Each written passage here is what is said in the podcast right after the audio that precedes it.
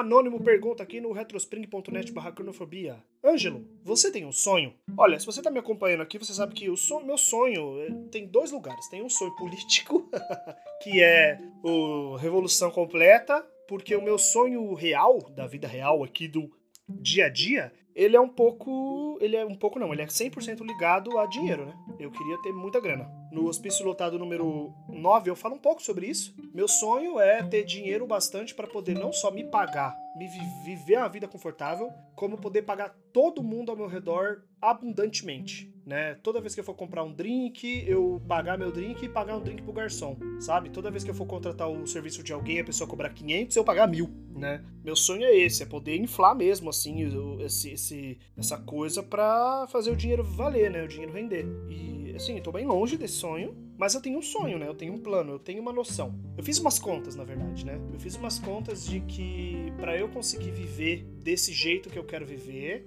e, e, e, aí eu fiz. Eu tô lendo um livro chamado The Career Manifesto, que ele, ele fala sobre várias coisas a ver com carreira, né? Com com escolhas e, e, decisões que a gente vai tomando e tal. E tem um, uma hora que ele fala sobre salário, né? Ele fala assim: quanto você tá ganhando hoje? Quanto você quer ganhar? E aí ele fala: normalmente as pessoas elas só querem aumentar o salário, mas elas nunca sabem o limite, né? Quanto é o limite, né? Quanto que é o dinheiro para que você precisa ganhar para você viver uma vida realmente que você assim, quer ter. E é pra sonhar alto mesmo, tá? Sonhar alto. E eu fiz essa conta, né? Eu fiz essa conta e eu cheguei num número o que eu acho muito legal eu ter chegado no número. Na verdade, eu cheguei em três números. Eu cheguei no número é, de quanto eu gostaria de ganhar por mês para conseguir viver bem, uh, do jeito que eu quero viver, e incluindo, por exemplo, 45% de imposto que eu pago na Alemanha, né?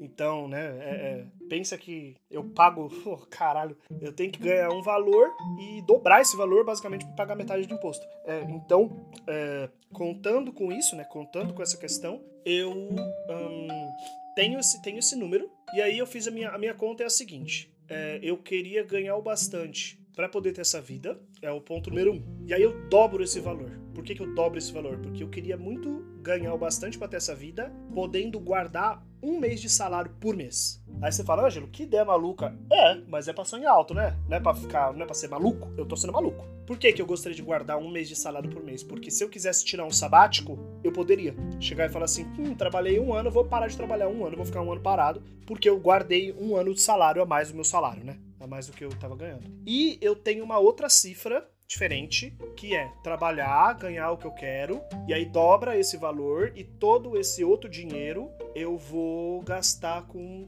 projetos e serviços das pessoas que eu gosto. E é bastante dinheiro, viu, gente? Não é pouco dinheiro, não. É, por quê? Porque é, eu queria muito poder, pô, fazer um Tempos Fantásticos de novo, pagar todo mundo justamente e abundantemente, né? É, quero gravar um disco, mano. Beleza, eu contrato uns músicos, amigos meus, pessoas que eu conheço, pessoas que eu curto, e a gente vai gravar um CD agora. Meio Julian Casablancas, mas é isso, a vida é assim, não posso fazer nada. É, e é isso, ter essa vida de burguês riquinho mesmo. Eu acho que esse é meu sonho. É, aquela coisa, né? O opressor quer ser oprimido. Meu sonho é ser um burguesinho de merda, só que, é, na verdade é o contrário, é o oprimido quer ser opressor, né? Só que aí eu não quero ser esse opressor. Eu quero poder financiar o máximo que eu puder dos sonhos dos outros, né, dos meus amigos. Aí você fala assim, Angelo, mas não dá. Porque no sistema capitalista, para você tá ganhando esse tanto de dinheiro, alguém tem que estar tá se fudendo. Puta, amiga, eu sei, mas até a gente não. Até não rolar a revolução, é, eu tô vivendo nesse sistema. E aí é muito difícil se a gente for colocar tudo isso nesse, nesse lugar, a gente volta pro, pra época de. Nem essa época eu ia falar época dos monastérios, mas nos monastérios, para os monastérios existirem, tinha que ter a vila ao redor do monastério das pessoas eh, cultivando comida, né, para os monges comerem. Então nem assim funcionava. É isso. Espero que vocês tenham gostado desse episódio. Muito obrigado pela audiência, beijos e tchau!